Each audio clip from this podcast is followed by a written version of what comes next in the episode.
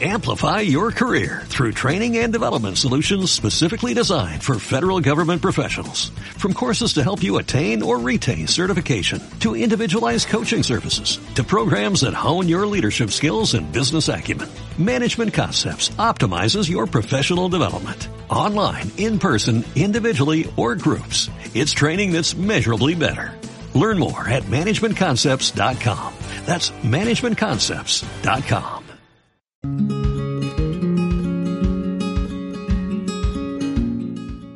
Bienvenida, bienvenido a un nuevo episodio, un nuevo capítulo del podcast de jardinería y paisajismo. El espacio en donde encontrarás tips, trucos, estrategias, noticias, novedades, curiosidades y mucho más dentro del mundo de las plantas y el emprendimiento para que puedas tener un jardín más lindo cada día. Y ahora sí, quiero que hoy hablemos de un tema bastante particular.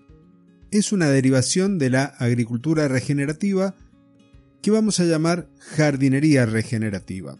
Veremos algunos tips, algunas cuestiones a tener presentes para que puedas tener un jardín más sustentable cada día y pensando, como no, en el medio ambiente.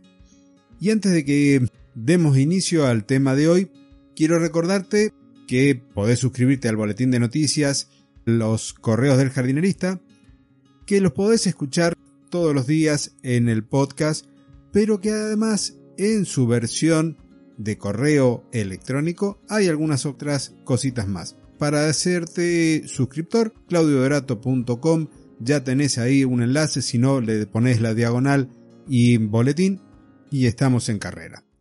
Y ahora sí, vamos primero a hablar sobre lo que es la agricultura regenerativa y de ahí nos vamos a trabajar en el jardín. Cuando pensamos en esta práctica de agricultura, lo que vamos a buscar es siempre tratar de recuperar el suelo si no lo tenemos en buenas condiciones, de regenerarlo y a su vez de conservarlo. Porque tenemos que tener presente dos cosas. Una es lo que vemos sobre la superficie del suelo y otra lo que ocurre fuera de nuestra vista, del nivel del suelo para abajo, donde están las raíces, donde están los microorganismos, donde están las piedras, donde está la materia orgánica, todo eso, hay un ecosistema por encima del suelo y otro ecosistema por debajo. Dentro de lo que es la agricultura regenerativa, lo que buscamos es tratar por un lado al suelo como un organismo vivo y poder mantener la fertilidad porque estamos cuidando ese ecosistema subterráneo. Y en la parte superior vamos a tratar de imitar en alguna medida lo que ocurre en la naturaleza. Si fuésemos a una pradera, si vamos a un bosque, hay un ecosistema que está en equilibrio. Y lo mismo queremos nosotros llevar al jardín. Queremos que nuestro jardín, nuestras plantas estén en equilibrio, tanto en la parte aérea como en la parte subterránea. Cuando nos referimos a la parte aérea, vamos a tener que tener presente distintos tipos de estratos, distintas alturas de plantas, porque como es arriba, es abajo, ya algo te he comentado en otros episodios, lo que tenemos a nivel superficial, el tamaño de la planta que tenemos a nivel superficial, tiene un equilibrio a nivel subterráneo, salvando grandes distancias en donde hay adaptaciones muy grandes. Pero si tenemos una planta que tiene 20 centímetros de altura, lo normal, o podríamos llegar a tomarlo como una referencia, si tiene 20 centímetros arriba, 20 centímetros debajo de exploración de raíces. Cuando tenemos un arbusto que tiene 2 metros, serán 2 metros, y así con los árboles. Insisto, hay modificaciones porque las adaptaciones que han sufrido a lo largo de los milenios hacen que esta ecuación uno a uno pueda llegar a ser diferente. Y ahora bien, cuando tenemos plantas en distintos estratos, van a ir utilizando la luz del sol en distinta medida. Aquellas plantas que van a estar haciendo la cobertura, el estrato superior, el más alto de los árboles, van a ir filtrando esa luz para las plantas que están debajo. Con lo cual, cuando hacemos nuestra composición en el jardín, tenemos que tener presente eso. Por un lado, las plantas que van a hacer ese dosel, esa cobertura, y las que van a ir debajo. La elección de las especies va a estar condicionada por nuestro clima, por la cantidad de luz que tengan disponibles y también por la cantidad de agua. Pero en esta primera instancia vamos a ir viendo que las plantas que coloquemos debajo de los árboles estarán adaptadas, inicialmente serán plantas que puedan crecer normalmente en esas condiciones. Y cuando vamos al estrato más bajo, al de herbáceas, del mismo modo, si tienen condiciones de media sombra, elegiremos plantas para crecer en media sombra. Si tenemos condiciones de pleno sol, o el sol que les da es el más intenso del día, esas condiciones van a determinar la elección de plantas. Entonces, dentro de esta mm, jardinería sustentable, de esta jardinería regenerativa, la elección de las especies vegetales que coloquemos es una de las variables. La otra cosa que nos va a llevar a elegir las plantas es la disponibilidad de agua y el tipo de suelos que tenemos. Si tenemos suelos profundos, donde las raíces puedan explorar, que tengamos un buen nivel de nutrientes, entonces un tipo de plantas serán las apropiadas. Si tenemos suelos pobres o muy arenosos o pedregosos, como es el que está en mi jardín, entonces las plantas serán apropiadas para ese tipo de suelo. Luminosidad, tipo de suelo y disponibilidad de agua van a condicionar la elección de cada una de esas plantitas que vas a estar colocando.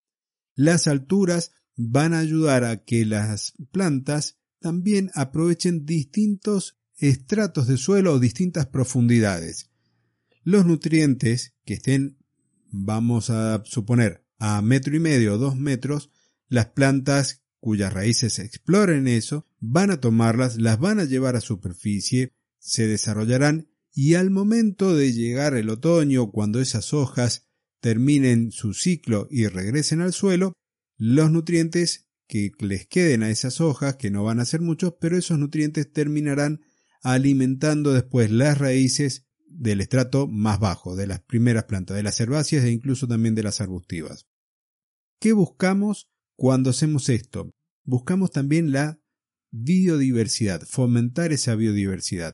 Mientras más tipos de plantas tengamos en nuestro jardín, la presencia y el efecto de aquellos insectos que consideramos como plagas, como podrían llegar a ser pulgones, va a ser menor.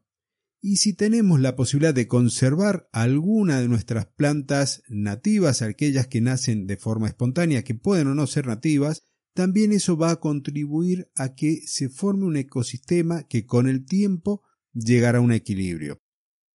En el caso personal, yo te puedo comentar que hay una planta que se llama Kenopodium alum, que es el cenizo o yuyo blanco, ese es el nombre común, que antes yo la erradicaba, salía y la erradicaba, más allá que tiene la posibilidad de ser consumida, yo la erradicaba.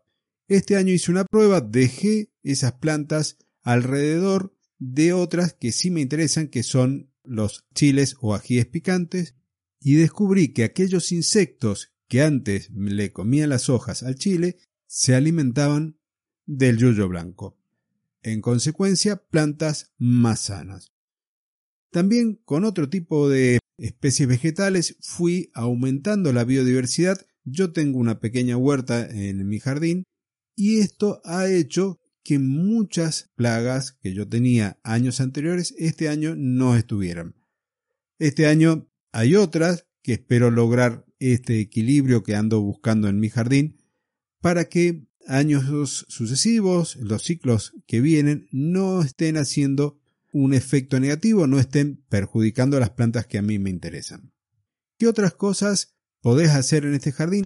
Utilizar abonos del tipo orgánico no recurrir a productos químicos. Si tenés que aumentar la fertilidad y tenés la posibilidad de hacer un compostaje con los restos verdes que salen de la cocina, los restos de la lechuga, el tomate y demás, me parece fantástico que lo puedas aprovechar, haces un compostaje y con ello alimentas las plantas y los microorganismos del suelo. Lo mismo si tenés la posibilidad de hacer lombricultura.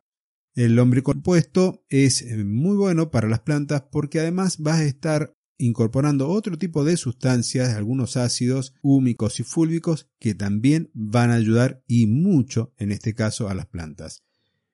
Por otro lado, cuando tenés algún tipo de presencia de plagas, podés recurrir a productos de elaboración casera o comprar en el mercado productos del tipo biológico u orgánico que sean compatibles con las prácticas sustentables y con ellos ir controlando aquellas poblaciones que se nos van de las manos. Lo mismo se puede aplicar, por ejemplo, a la presencia de hongos como el oidio o la peronóspora.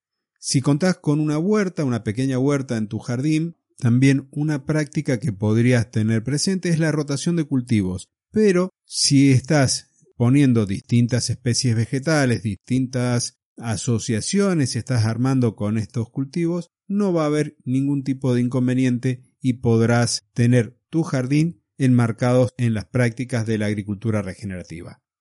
Si estás por comenzar tu jardín desde cero y querés orientarte en este tipo de agricultura, en este tipo de jardinería específicamente, un par de recomendaciones más. Trata de limitar lo que es la excavación. Es decir, cuando vayas a hacer el hoyo de plantación, tomás las precauciones, las medidas que corresponden, lo harás dos veces o tres veces el volumen de raíces que tenés en el cepellón, pero lo que te sugiero es, a medida que vas cavando, vas separando esas capas de suelo, la primera es la superficial, los primeros 5 centímetros, 10, dependiendo del clima puede llegar a tener un horizonte con materia orgánica más o menos profundo, separás y a medida que va cambiando el color vas haciendo los distintos montoncitos.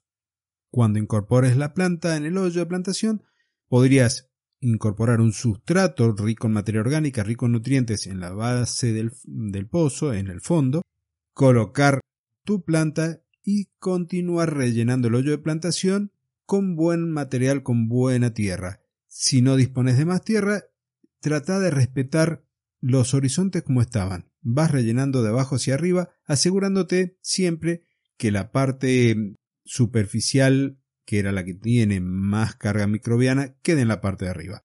Entonces, limitar la excavación es un dato importante. Si vas a hacer una siembra, no des vuelta el suelo. Podés romperlo, podés roturarlo, pero no pongas la parte de arriba abajo porque no es una buena práctica. Eso lo que va a hacer es hacer que los microorganismos se terminen muriendo, que no terminen trabajando como corresponden, lo que estaban debajo van a quedar expuestos al sol, vas a romper mucho la estructura del suelo, se van a romper los poros, no vas a tener un buen almacenaje de agua ni tampoco de nutrientes, entonces roturar el suelo entonces lo que sea necesario para que las raíces del césped puedan penetrar y no mucho más. Incorpora materia orgánica, incorpora humus, lo que tengas, como para mejorar esa calidad del suelo si no era muy buena.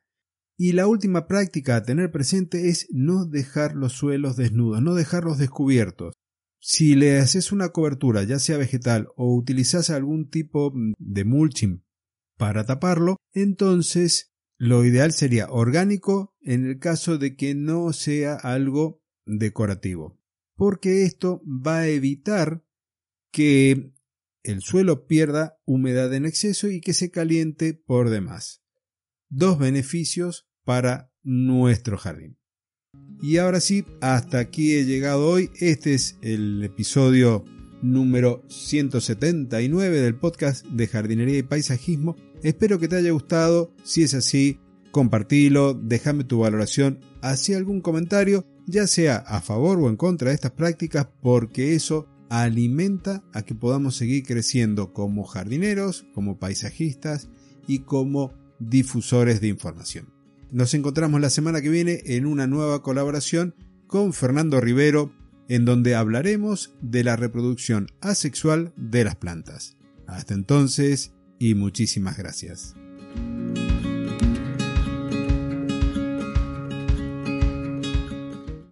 Amplify your career through training and development solutions specifically designed for federal government professionals. From courses to help you attain or retain certification, to individualized coaching services, to programs that hone your leadership skills and business acumen, Management Concepts optimizes your professional development. Online, in person, individually, or groups. It's training that's measurably better.